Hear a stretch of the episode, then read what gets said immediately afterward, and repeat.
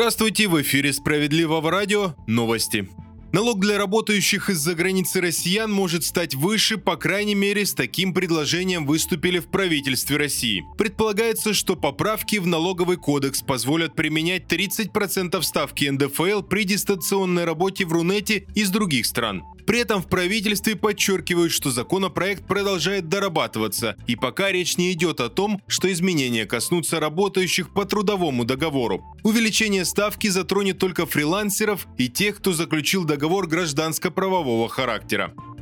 В России опустился уровень инфляции, об этом сегодня заявили в Министерстве финансов. По официальным данным, годовой показатель сейчас составляет 3%. Сообщается, что это заслуга в первую очередь Центрального банка страны. Около года назад уровень инфляции скакнул до очень высоких показателей, рассказали Минфине, но с ситуацией удалось справиться. Тем временем продолжительность жизни в России повысилась. По данным правительства, в первом квартале 2023 года этот показатель составил почти 73,5 года. Такие высокие темпы роста продолжительности жизни удивляют даже чиновников. Еще в прошлом году не было и 73 лет. Одновременно с этим якобы снижается и смертность, например, за прошлый год на 22%. В правительстве уверены, что и эта тенденция продолжится.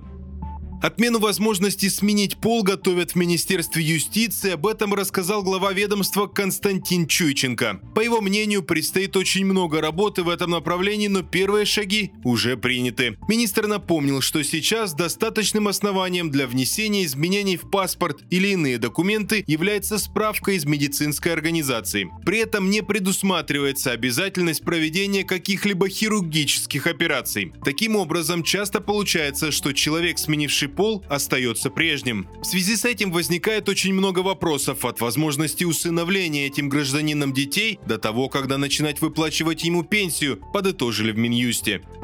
Треть россиян тратят на отпуск от 30 до 50 тысяч рублей. Такую статистику приводят в одном из сервисов бронирования авиабилетов и отелей. Большая часть бюджета, как и следовало ожидать, уходит на оплату перелета и проживания. На втором месте траты в кафе и ресторанах. Добавим, что по данным того же опроса, более 70% отдыхающих не укладываются в свои лимиты трат. На этом пока все. В студии был Захар Письменных. Оставайтесь на волнах справедливого радио.